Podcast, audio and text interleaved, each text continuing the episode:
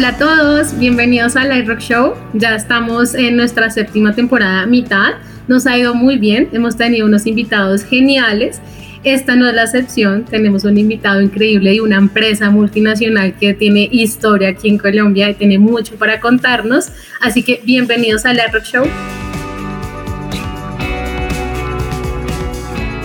Desde la capital de la Como y por qué tan caro, sobreviviendo al frío, llega un parche de expertos hablando de marketing, datos, música y otras vainas con pola en mano. Esto es el iRock Show, un programa para rockstars, no divas. Bueno, recibimos a nuestro invitado, con, ahorita charlando tras bambalinas con una muy buena noticia y es que su equipo, el Cali, le fue muy bien en la Copa Libertadores ayer con Boca. Y con esa noticia le doy la bienvenida a Eduardo Buenaventura. ¿Cómo estás, Eduardo? Hola, Paola, muy bien. Gracias eh, por la invitación y en verdad súper contento ayer con la, con la victoria del Cali. Inesperada, entonces yo creo que eso hace mucho más chévere que, que haya ganado. No, pues genial. Yo no soy mucho de fútbol, pero se te nota la alegría cuando, cuando lo mencionas. Eduardo, bienvenido. Tú haces parte del equipo de PepsiCo. Cuéntanos tu cargo, cuéntanos quién eres. Eh, todas las personas también que están viéndonos por video, se te nota la alegría, la emoción de estar acá y eso nos gusta mucho. Cuéntanos un poco de ti. Bueno, no, otra vez muchísimas gracias y eh, muy contento de estar aquí con ustedes compartiendo en esta séptima temporada. Yo soy caleño, ya tengo 32 años, pero llevo viviendo en Bogotá más de 13 años ya. yo me vine, sí. pero no pierdes el acento, no pierdes el acento, muy bien. Pero yo me considero también un bogotano más, siéndote ya muy transparente. Eh, claramente mi ciudad siempre, siempre la llevo, pero me vine hace 13 años a hacer el pregrado, el pregrado acá en, en la Javeriana, en administrador de, en administración de empresas. En temas académicos, adicionalmente Realicé también aquí en Bogotá una especialización en gerencia de mercadeo en la Universidad Sergio Arboleda. Eh, tengo una certificación en marketing digital del Emeritus Institute of Management y actualmente estoy cursando un MBA en el, en el CESA.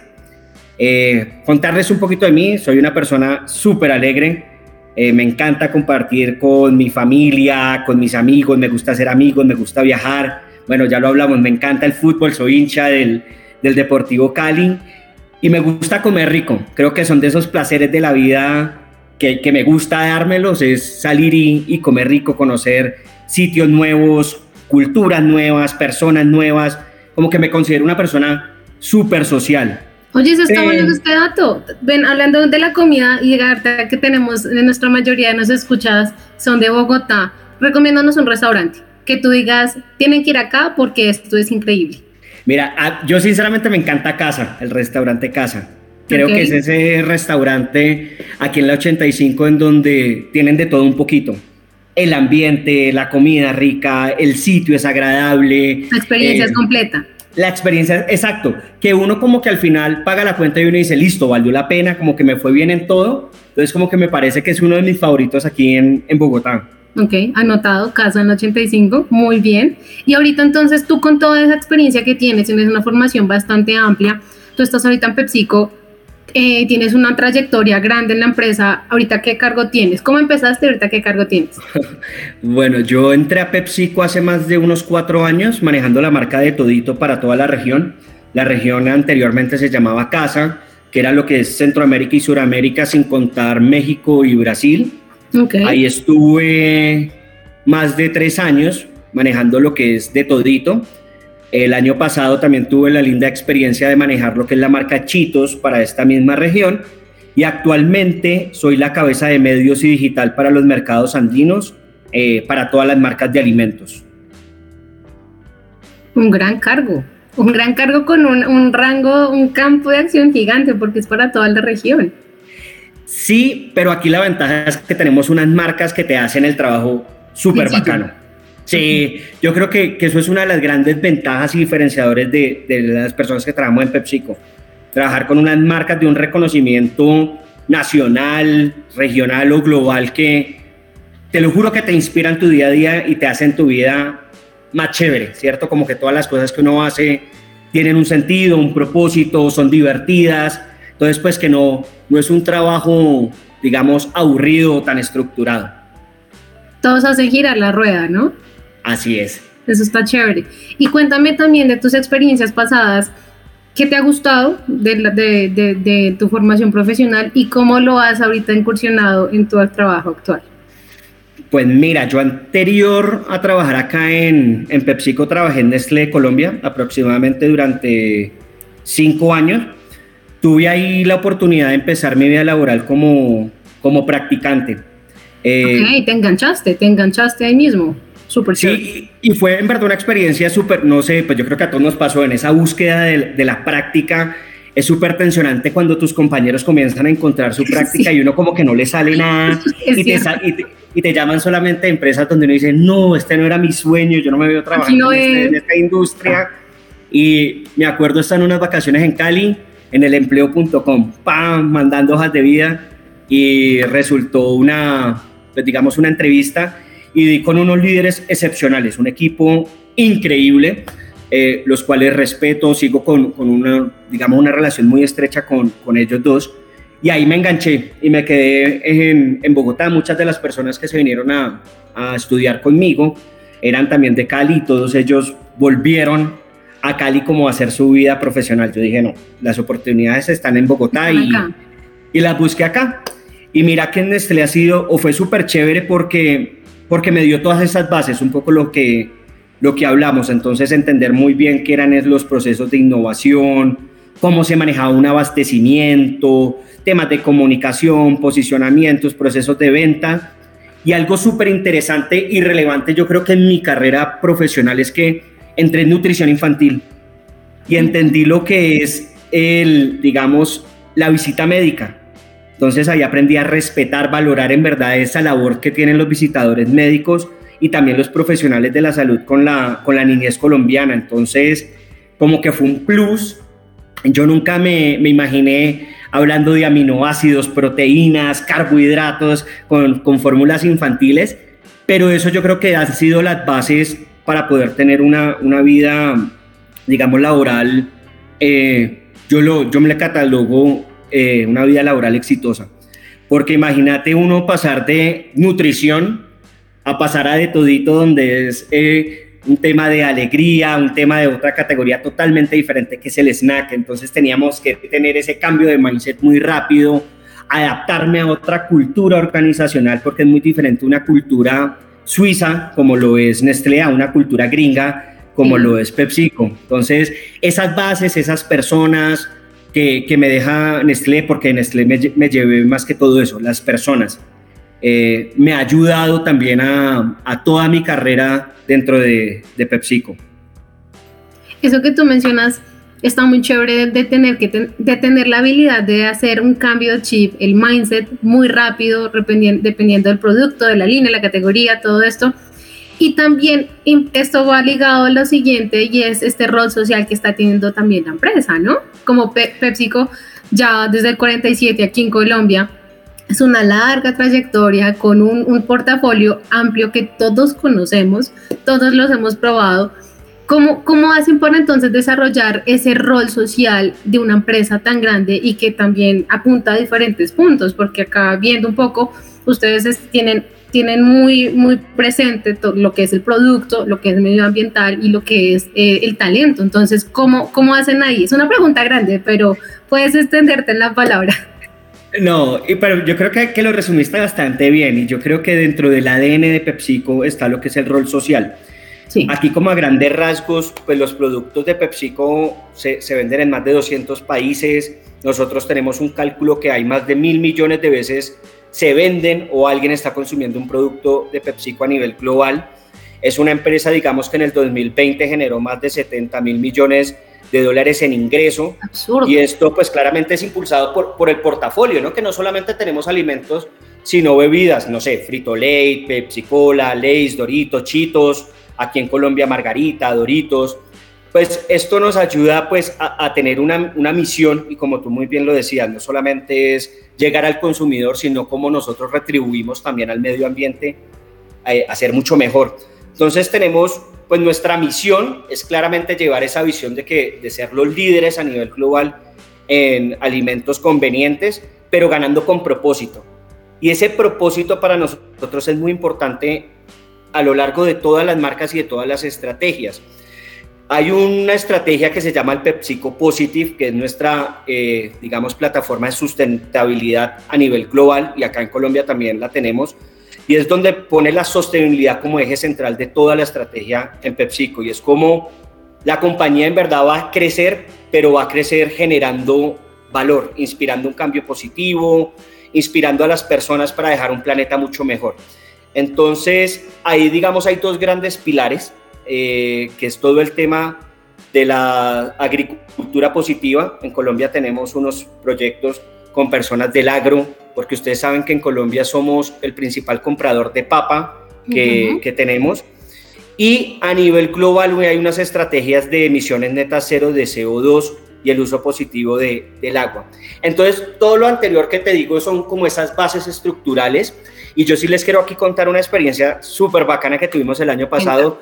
Cuando estaban de todito, eh, pues nos cayó a todos la pandemia. Y yo creo que, que fue un hito importante en, en, la vida de todos. Y ahí dijimos con de toditos, esta marca tan relevante, tan, tan inspiradora para los colombianos, tan icónica, ¿cómo podía generar ese granito de arena? Entonces, teniendo en cuenta todo lo que es PepsiCo y lo que era de todito, pues nos salíamos junto con Piso 21 eh, para dar nuestro grano de arena. Y hicimos una canción, hicimos una campaña para poder apoyar a los emprendedores colombianos que fueron de los más afectados en la pandemia. Entonces, eh, con De Todito y con Piso 21 lo que les damos era un mensaje de aliento, es decir, no se queden a medias, vengan, el día de mañana va a ser mucho mejor, las cosas van a mejorar y al mismo tiempo generamos una estrategia donde ellos tenían una visibilidad. Entonces, toda la ropa, los accesorios que tuvimos dentro del videoclip de, de, No te quedes a medias, que era la canción, pues eran de emprendedores colombianos que habían sido afectados por la pandemia. Entonces, lo que tú dices, el rol social se toma no solamente como si fuera un check, sino que lo tomamos en verdad muy, de una manera muy profesional y con un sentido de cómo nosotros devolvemos o cómo hacemos de nuestro trabajo algo importante para el medio ambiente o en este caso para las personas. Y en el caso de Todito era devolverle algo a Colombia, porque de Todito es una marca que nace en Colombia y es cómo le retribuimos y apoyamos esa reactivación económica en, en nuestro país. Y eso es de un gran valor, eso es muy importante porque uno también como consumidor ahorita está buscando ese tipo de marcas que sean conscientes, que sean sostenibles eh, con su entorno.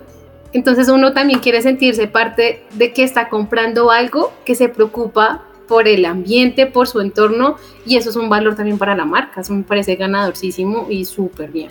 Qué chévere eso. Y um, ahorita que tú mencionabas lo de la pandemia, pues todas las industrias súper afectadas, todos desde pequeños comerciantes hasta las multinacionales que tú te imagines.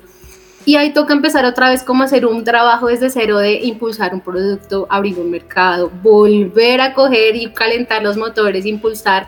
¿Cómo, cómo es esa estrategia? Es esa estrategia para posicionar productos ahorita, después de incluso ya esta coyuntura, ¿cómo lo hacen ustedes?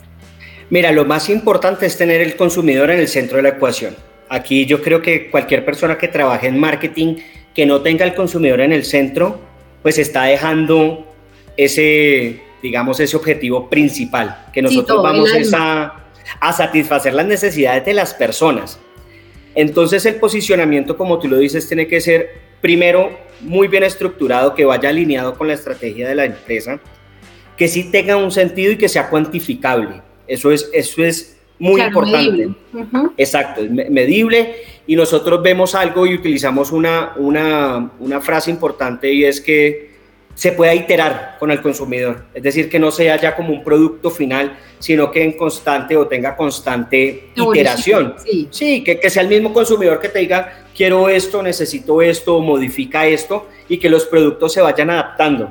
Yo creo que la pandemia fue ese abrir de ojos donde entendimos las diferentes necesidades de los consumidores y aquí hay algo, digamos en nuestro caso en Colombia, chéverísimo, que no es lo mismo tú llegar a un consumidor en la costa a llegar a un consumidor en el Pacífico o en Bogotá. Las necesidades y los momentos de compra son totalmente diferentes. Entonces, y entender ese momento de compra, ahí está la clave.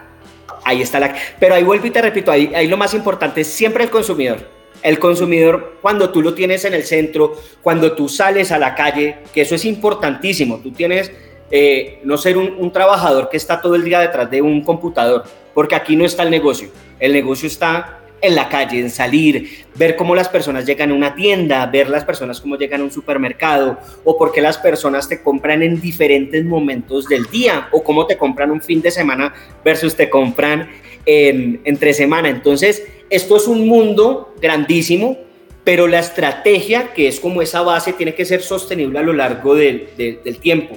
Lo que te puede modificar son las acciones de año a año. Digamos, en el caso de Todito, modificamos acciones en los años de pandemia y nos ayudó a capitalizar las ventas, pero la estrategia era la misma, era capitalizar y simplemente adaptar, como nosotros decimos, hacer ese ajuste de tuercas para poder seguir con una estrategia consolidada. Eso me llama a mí la atención porque tú dices tener el, cliente en el, en, el, en el centro. ¿Vieron algún cambio en el comportamiento de consumo de los clientes en este, en este lapso que tuvimos de pandemia?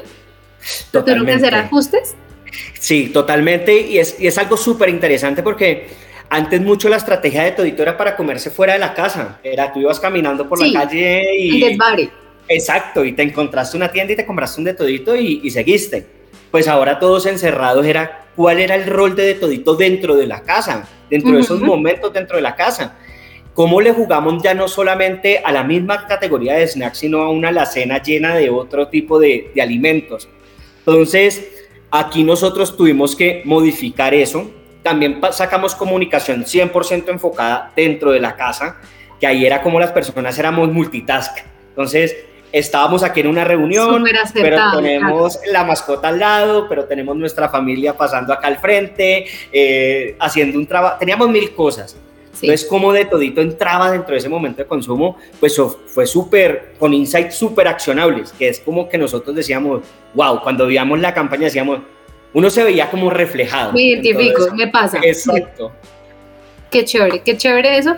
Y ahora pasando al tema de marketing, ¿cómo, cómo es esa estrategia de marketing eh, para, para un retail tan gigante como es PepsiCo? Cambian algo, o sea, tú igual lo mencionabas, hay una que se mantenía, pero se hacían ciertos cambios. ¿Cómo es la dinámica? Porque es muy distinto, digamos, tener marketing para un producto eh, o para, para, un producto masivo o para un servicio específico. Entonces, ¿cómo lo manejan acá? Pues mira, somos una organización multinacional que es muy estructurada y organizada en los procesos de marketing. Digamos, nosotros trabajamos con una filosofía que es la de Grow Brand That Move People, y es un proceso estructurado que se llama el Total Connection Plan. Entonces, este plan estratégico, pues como lo dice bien su nombre, es donde se, se identifican todas las oportunidades que hay desde las marcas y cómo se deben trabajar después o cómo esto baja a los objetivos de marketing. Entonces, este proceso, que es el TCP o el Total Connection Plan, es ese aliado estratégico para los equipos de marketing. Entonces, aquí son grupos multifuncionales donde trabajamos yo te podría decir que ocho meses al, al año buscando estas oportunidades, buscando cuáles son los marketing job to be de cada una de las marcas y después cómo se bajan a los, a los, a los planes. Aquí la gran ventaja, y yo te digo que es una de, de, las cosas que, que, me encanta de trabajar en PepsiCo, es que sí trabajamos de una manera súper unida y todos estamos jalando como hacia un mismo horizonte.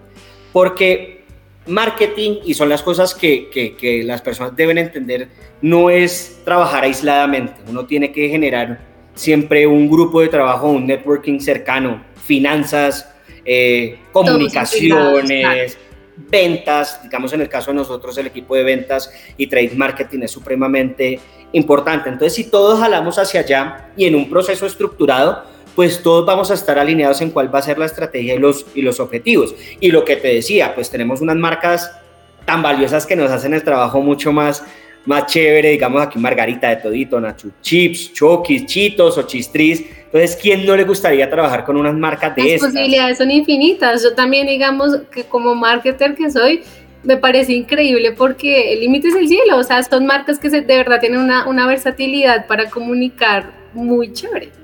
Exacto, pero te digo algo, Paola, yo creo que el reto también es grande. Cuando uno tiene unas marcas de estas, el reto es, es importante, ¿no? Eh, son marcas muy consolidadas en los mercados, hay unas que son marcas globales que uno también tiene que, digamos, responder al ADN global de las marcas, pero hay otras que tienen una eh, injerencia local súper poderosa, digamos como una marca como los Chistris, que es una marca que solamente está en el territorio eh, andinos. Entonces, el reto es grandísimo de cómo tú puedes adaptar o tropicalizar las estrategias en verdad para las necesidades de tu, de tu mercado lo que te decía ahorita en Colombia, no es lo mismo eh, la estrategia de una marca como de Todito en Bogotá, una estrategia como la marca de Todito en la costa, porque la necesidad de consumo es diferente. Y ahí yo creo que entra la magia de, nuestro equipo de marketing, que te digo son unos cracks todos acá, acá en Colombia y en Andinos, lo hablo total Andinos, son unos cracks. Y en verdad son personas que cada día están retando más el status quo de, los procesos, están retando mucho las comunicaciones con valor para el consumidor y creo que eso ha hecho que las marcas y las ventas de PepsiCo también pues se vean reflejadas en esos planes que ellos han construido.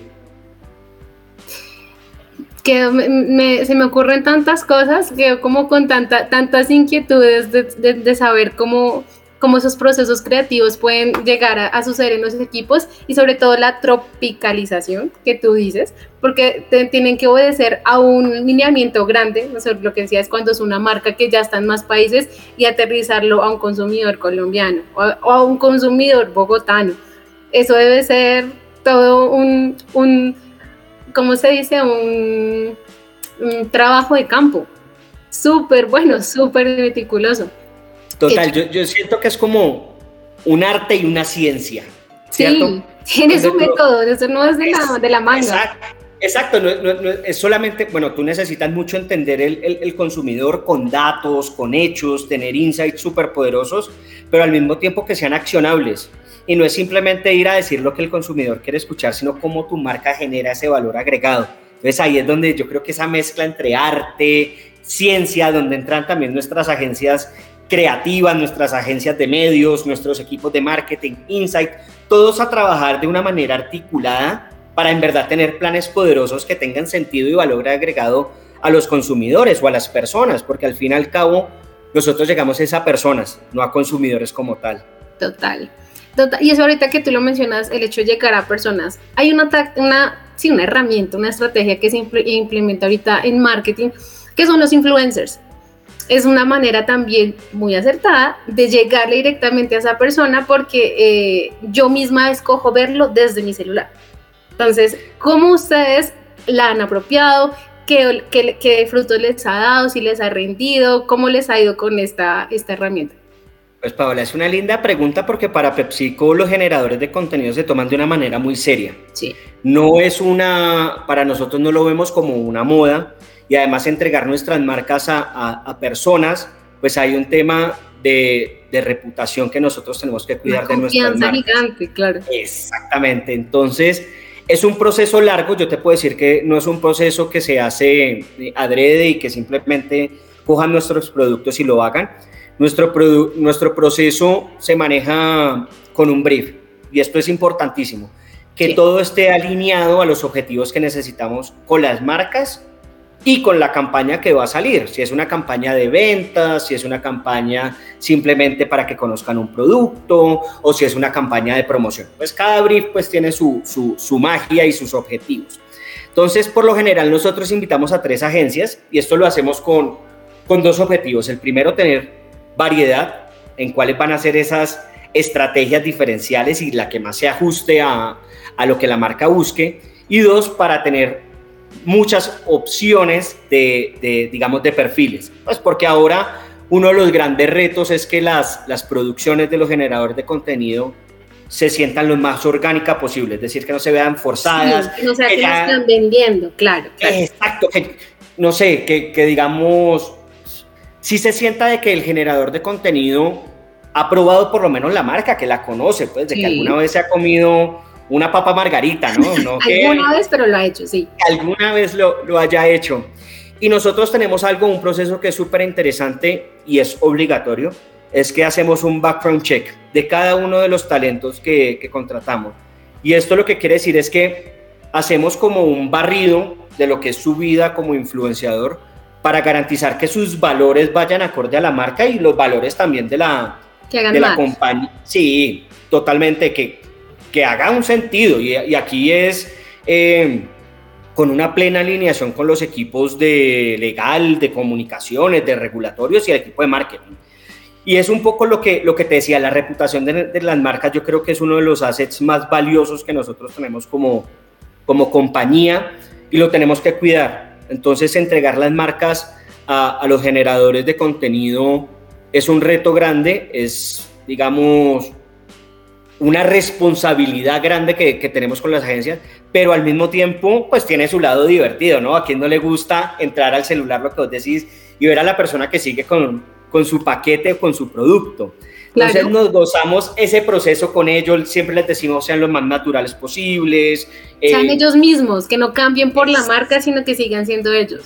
Exacto, entonces los influenciadores o los generadores de contenido se han vuelto una estrategia relevante, no la única, siéndote muy, muy sincero, no es la única para PepsiCo, pero cada vez tratamos de ser mucho más asertivos, es decir, en la escogencia de los perfiles, tratamos de ser muy pulidos en, la producción de estos contenidos, estar muy cercanos a, los influenciadores. Acabamos de estar en el Stereo Picnic, donde hicimos una estrategia brutal eh, con una de nuestras marcas que es Flaming Hot y llevábamos a un grupo, a 20 personas diarias, cuatro grupos de cinco amigos en un bus eh, morado lleno de luces con un influenciador, llegaban allá la activación, donde el influenciador también participaba y yo creo que eso es lo rico de todo esto, que los influenciadores no se sientan lejanos, no se sientan como unas celebridades eh, inalcanzables, sino que sean muy, muy cercanos y eso es lo que buscamos con PepsiCo traerlos como a este mismo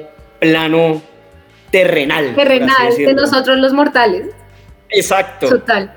Qué chévere. Y te mencionaste que la estrategia influencer es una de las muchas que seguro tienen. ¿Tienes otras que nos quieras, una que nos quieras compartir más, que haga sinergia, que haga más, que complemente, digamos, la de los, de los influencers? Mira, nosotros trabajamos mucho y, y yo creo que esto es una tendencia a nivel global y es todo el, el marketing digital. Bueno, Vos misma lo dijiste, el celular ahora se ha vuelto una extensión prácticamente de, la de nosotros mismos, total. Y ahí nosotros jugamos mucho pues con, con, redes sociales, creo que es, es algo transversal, además que la afinidad que tienen las redes sociales con nuestro consumidor y con nuestra audiencia es, es altísima. Entonces, porque somos marcas que generan diversión, somos marcas divertidas, esa es nuestra, como nuestra filosofía, poder llevar diversión en, cada una de nuestras marcas. Entonces tenemos aliados estratégicos eh, de, muchas redes sociales y aquí lo que buscamos es entender cuál es el mejor momento para entregar el mensaje correcto a la persona correcta. Persona adecuada, total. Entonces, aquí los datos de las personas juegan un rol fundamental. Entre más tú conozcas qué le gusta a esa persona, en qué momento quieres que le llegues a la persona, con qué formato le llegas a la persona, creo que cada vez hace que el marketing, ese relacionamiento entre uno a uno, entre marca y persona, lo hace más poderoso. Y estamos en PepsiCo como en ese, como en ese camino de entender al consumidor, de tratar de en verdad hacerle un momento divertido, que no sea una pauta invasiva, que no sea una pauta que le corte su día. Y masiva de lo que tú dices, que, que, sepa en qué momento yo quiero ver eso, siento que lo hace más personalizado en la medida de lo posible. Y yo como consumidor agradezco que piensen en mí, Paola, y no que no piensen en el target de 20 a 30 años, que, o sea, eso se agradece como consumidor. Total, y, y, y lo has dicho, Paola, yo creo que ahí son un grande reto, las personas no se levantan en su cama y dicen, yo quiero hoy unas papas margaritas. Ellos están pensando es mi familia, mis amigos, mi trabajo. Y ahí es donde las marcas tienen que hacer ese trabajo muy pulido, yo lo diría, para no ser invasivos, para poder llegar en el momento en donde en verdad las personas que estén pensando en la necesidad de qué rico un antojo, me quiero comer unas papas margarita de limón, o me quiero comer un de todito barbecue, o me quiero comer un chistris. Entonces, tenemos, y aquí es algo, algo también importante, es que cada una de nuestras marcas en PepsiCo tiene un rol dentro, de la, dentro del portafolio. No todas llegan al mismo, a la misma audiencia o al mismo consumidor o a la misma necesidad de consumo. Entonces no nos estamos pisando, digamos en el, en el término marquetero, pisando entre, entre todas. Entonces, eso también es importante, eso es una organización que se tiene que tener como equipo de marketing también en el calendario comercial, de que las personas, digamos, no te llegue una papa margarita y al mismo tiempo un de todito, porque ahí lo que vas a generar es confusión si es la misma audiencia. Ay, Eduardo, estoy muy complacida. Qué conversación tan buena, qué cosas tan aportantes. Ya finalizando nuestro, nuestro capítulo de la Rock Show, nosotros tenemos un componente música. Te hemos preguntado qué te gusta. Nos dijiste que todo, así que la respuesta que nos vayas a dar acá va a ser una sorpresa, porque no sabemos qué nos vas a decir. Te tengo unas preguntas. Primero, ¿a qué te suena, qué banda o canción te suena la victoria de ayer del Cali? Ah, Pachito Eche. sí, de una, Pachito Eche. Muy bien, está, sonando en este momento la producción hará sonar. Muy bien, muy bien, ahí está. La sonrisa se te nota. Excelente. Quiero también que me digas qué banda o canción te suena a un buen influencer. Cuando tú ves un buen influencer en tus redes que está haciendo un trabajo, ¿qué banda sonora tiene eso? Mm, yo diría Don't Worry Be Happy de Bob Marley. Yo creo que ah, los influencers son eso, ¿no? Eh, sacar sonrisas, eh, no sé, a pesar de todo, porque yo creo que las redes sociales nos muestran eso, ¿no? Eso, eso es el lado agradable de la vida, ¿no? Ahí, no estamos es para, para seguir viendo problemas o oportunidades, ahí estamos es para divertirnos y yo creo que ellos lo hacen muy bien y, yo creo que uno entra a cualquier red social y lo sigue para divertirse, para sacarse una sonrisa. Qué chévere, gran canción, excelente, muy bien. Y ya para finalizar y no menos importante, ¿a qué te suena PepsiCo? ¿Cuál es la banda sonora o canción de, la empresa a la cual perteneces y que se te nota la felicidad cuando hablas de tu empresa que trabajas? ¿Cuál es? Orgulloso, yo soy orgulloso de PepsiCo. Yo creo que Colombia Tierra Querida sería una buena canción para PepsiCo. Muy bien. Yo creo que reunimos eso porque tenemos de todo lo, que somos los colombianos. Yo, sí. Eh, somos orgullosamente, trabajamos en verdad en, en, programas y proyectos por Colombia, por el consumidor colombiano, no lo gozamos, entendemos el sabor que tenemos los colombianos, los sabores de nuestros productos responden a lo que es Colombia eh, y yo creo que es, también es una canción que transmite felicidad, que uno se la escucha y se pone y donde sea, donde sea uno le, se le activa el patriotismo cuando uno escucha esa canción. Yo no sé, yo me pongo, me, imagino, digamos, imagínate vos estar en Australia y encontrarte unas papas margaritas, yo creo que eso te transporta a tu tierra de una forma espectacular. Entonces, yo es un gran trabajo que ha hecho la marca. El hecho que tú, eh, y es cierto, cuando uno va al extranjero y uno ve este tipo de productos autóctonos que los ve, uno los acostumbra a ver en la tienda, en las tiendas de la casa, despierta ese sentido patriótico, entonces va más allá del producto, también hace parte de un, de un, de un sentimiento eh, de pertenencia y es algo valiosísimo. Total, Paula, porque yo creo que con, nuestras marcas en PepsiCo y, es nuestra misión es sacar sonrisas en cada sorbo y en cada mordisco. Y creo que, que eso es lo que uno tiene que transmitir. Y creo que la canción y la música más que todo te, lleva a eso, alegría, sonrisas. Y creo que eso es lo que es PepsiCo. No, Eduardo, gran, gran respuesta, muy bien, qué chévere. Y solo me queda darte las gracias, qué gran entrevista. No sé si quieras agregar algo más ya para finalizar el remate. No, yo, yo en verdad muy agradecido con ustedes por la invitación. Creo que esto nos ayuda a todos a aprender. Cada uno de industrias con sus podcasts ayudan a las personas a crecer, a, conocer personas, nuevos perfiles, a generar networking. Entonces, pues los que me quieran seguir en LinkedIn, pues ahí súper bienvenidos. Claro que sí, te estaré probando, etiquetando en todo el lado. Eso, no y súper chévere, en verdad. Eh, qué buena gestión están haciendo. Súper bacano. Yo creo que esto de, de, ser relajados, de poder hablar tranquilamente, sin, sin tanta. Sin la corbata puesta. Claro. Exacto. Esto es lo que somos nosotros. Somos gente joven, eh, tranquilos, frescos. Entonces, y por mi lado, pues esto es lo que a mí me gusta. Conversar con gente y conocerlos. Esa es la idea nosotros acá en Grupo de ya el podcast, ya con dos años, ese siempre ha sido el objetivo, o sea, puede que, que las personas que están en esas compañías, detrás de esas compañías, puedan contar toda su experiencia de manera relajada. lo que yo te decía, si pudiéramos estar presencial, lo haríamos con Polo Hermano, será para otro capítulo porque esta es tu casa, las puertas quedan abiertas. Muchísimas gracias Eduardo por tu experiencia y nos vemos en otra próxima ocasión. Vale, un abrazo. Un gusto. Chao a todos, que estén bien.